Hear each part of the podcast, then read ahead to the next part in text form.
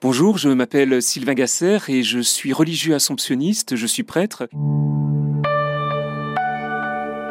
Rien n'est plus insolite à notre monde qu'une personne généreuse. Mais il ne faut pas oublier ce qui accompagne trop souvent l'indifférence aveugle pour les autres. Dans la vie économique, un cynisme implacable. Dans la vie politique, la cruauté. Dans la vie internationale, un mépris gigantesque pour la fin des autres, la mort des autres, l'oppression physique ou morale des autres et je constate comme vous sans doute combien le cœur des hommes de notre temps s'asphyxie lentement d'une absence universelle, celle de la générosité. Alors laissez-moi vous raconter une petite histoire. Le peintre Eugène Delacroix désirait faire le portrait d'un mendiant. Il demande à son ami, le banquier James de Rothschild, s'il accepterait de lui servir de modèle. Celui-ci, avec humour, se prête au jeu. En l'absence du maître, un de ses élèves, étudiant en première année, entre dans l'atelier. Il voit le mendiant, il est soudain pris de compassion et lui donne une pièce de quarante sous. Intrigué, le banquier raconte au peintre ce qui vient de se passer. Delacroix, parlant de son élève, lui explique que celui-ci a du talent, mais qu'il est très pauvre. Peu après, touché par le geste de ce jeune, James de Rothschild lui adresse une lettre lui demandant d'aller à sa banque percevoir les intérêts de sa pièce de quarante sous pour pouvoir poursuivre ses études. En fait, ses intérêts se montaient à la coquette somme de dix mille francs, environ cinq mille fois plus que les quarante sous. L'histoire est belle. Dans la tradition juive, Maïmonide, un philosophe et rabbin séfarade du XIIe siècle, avait établi huit degrés de charité, l'un supérieur à l'autre. Alors je vous les donne, ces degrés.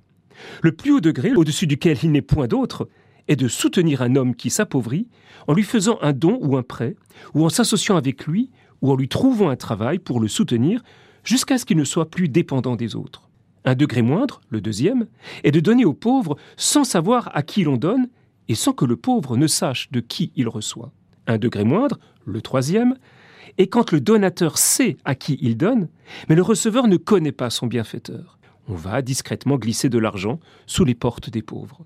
Un degré moindre, le quatrième, est lorsque l'on ne sait pas à qui l'on donne, mais le pauvre sait qui est son bienfaiteur.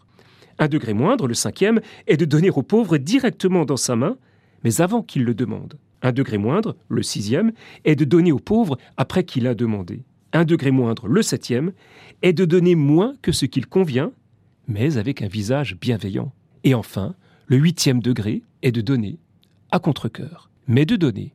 La générosité est la vertu du don, il s'agit d'offrir à quelqu'un ce qu'il n'a pas et qui pourtant lui est nécessaire, comme par exemple donner à manger à celui qui crève de faim. Pourtant nous éprouvons alors ce sentiment que la justice est plus importante, plus urgente que la pure générosité. Celle-ci serait comme un luxe ou un supplément d'âme. Il faut être juste avant d'être généreux, disait le moraliste Chamfort au XVIIIe siècle, comme on a des chemises avant d'avoir des dentelles. Certes, justice et générosité concernent l'une et l'autre nos rapports avec autrui. Mais la générosité est plus subjective, plus singulière, plus spontanée, quand la justice, même appliquée, garde en elle quelque chose de plus objectif, de plus universel, de plus intellectuel ou de plus réfléchi.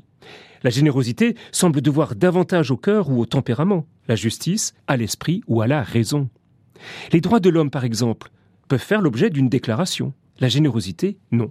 Il s'agit d'agir, et non en fonction de tel ou tel texte, de telle ou telle loi, mais au-delà de tout texte, au-delà de toute loi, en tout cas humaine, et conformément aux seules exigences de l'amour, de la morale ou de la solidarité. Sans vouloir tout réduire à une question d'argent, puisqu'on peut donner autre chose, du temps, des compétences ou un savoir, n'oublions pas pourtant que l'argent a le mérite d'être quantifiable. D'où la question que je peux me poser. Quel pourcentage de mes revenus je consacre à aider de plus pauvres que moi? Il faut laisser de côté les impôts puisqu'ils ne sont pas volontaires. Et aussi la famille ou les amis très proches, puisque l'amour, bien davantage que la générosité, suffit à expliquer ce que nous faisons pour eux, sans cesser pour autant de le faire aussi pour nous, puisque leur bonheur, c'est mon bonheur. Mes amis heureux, c'est mon bonheur. Ma famille heureuse, c'est mon bonheur. La générosité, comme la plupart des vertus, obéit à sa façon au commandement évangélique, aimer son prochain comme soi-même. Il s'agit donc non pas tant d'aimer que d'agir comme si nous aimions, avec notre prochain comme avec nos proches, avec un inconnu comme avec nous-mêmes. C'est cela, la générosité que nous commande l'Évangile.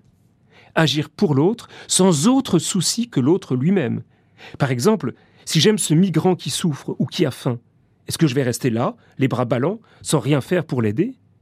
Si j'aime ce miséreux, est-ce que je lui refuse le secours qu'il me demande? J'aime l'amour. J'aime aimer, comme dira saint Augustin. Et pourtant, je ne sais pas aimer. La vie juste que je veux suivre naît de cet amour et de cette impuissance à aimer. L'amour me manque, et c'est là bien souvent la plus sûre expérience que j'en ai, à moi, à nous, de faire de ce manque une force. La générosité nous élève vers les autres et vers nous-mêmes, à partir du moment où nous nous libérons de notre petit moi. Celui qui ne serait pas du tout généreux, on dirait de lui qu'il serait lâche, mesquin, vil, avare, cupide, égoïste et sordide. Et nous le sommes. Mais pas toujours, ni complètement. La générosité est ce qui nous sépare de ces bas sentiments, ou parfois nous en libère. Rappelez-vous l'Évangile. Un homme un jour court vers Jésus et se jette à ses genoux. Il est enthousiaste, enflammé et rayonnant de sincérité, peut-être même de générosité. Mais il veut faire plus, il ambitionne la vie éternelle. Rien que ça. En fait, on devrait l'admirer. Aujourd'hui surtout, en un temps de cynisme et de dérision où la bonté n'est plus prisée. La générosité, comme la bonté ou la compassion, paraissent être des signes de faiblesse ou de mollesse du caractère. Il faut avoir la force d'âme de les assumer. Jésus lui rappelle les dix paroles qui fondent la loi. Maître, lui répond l'homme, tout ça je l'ai fait depuis tout petit. La première épreuve est réussie, c'est bien un fils de la loi. Jésus va lui proposer la seconde épreuve, devenir fils de la foi. Je ne te demande pas la charité, ça tu le fais déjà très bien aujourd'hui. Accepte maintenant de manquer, de te dépouiller. Mets-toi en route. La foi est une aventure à haut risque, mais quel trésor au ciel? Viens et suis-moi. Et on connaît la suite. L'homme devient sombre et s'en va tout triste, car il n'avait pas mesuré ce que veut dire hériter de la vie éternelle. Comment faire comprendre que pour hériter, il faut se dépouiller, voire s'endeuiller? Comment traverser l'épreuve de la perte? C'est surtout cela, vendre ce que l'on a, donner ce que l'on a, à commencer par son regard sur Dieu. Comment donner, sinon en se donnant? Comment se donner, sinon en se dépouillant? Remarquons pour finir que la générosité, comme toutes les vertus, est plurielle dans son contenu comme dans les noms qu'on lui prête ou qui servent à la désigner. Jointe au courage, elle peut être héroïsme, jointe à la justice, elle se fait équité, jointe à la compassion, elle devient bienveillance, jointe à la miséricorde, la voilà indulgence. Mais son plus beau nom est son secret que chacun connaît, jointe à la douceur, elle s'appelle la bonté. Merci Père Sylvain Gasser, je le rappelle, vous êtes prêtre assomptionniste à Paris.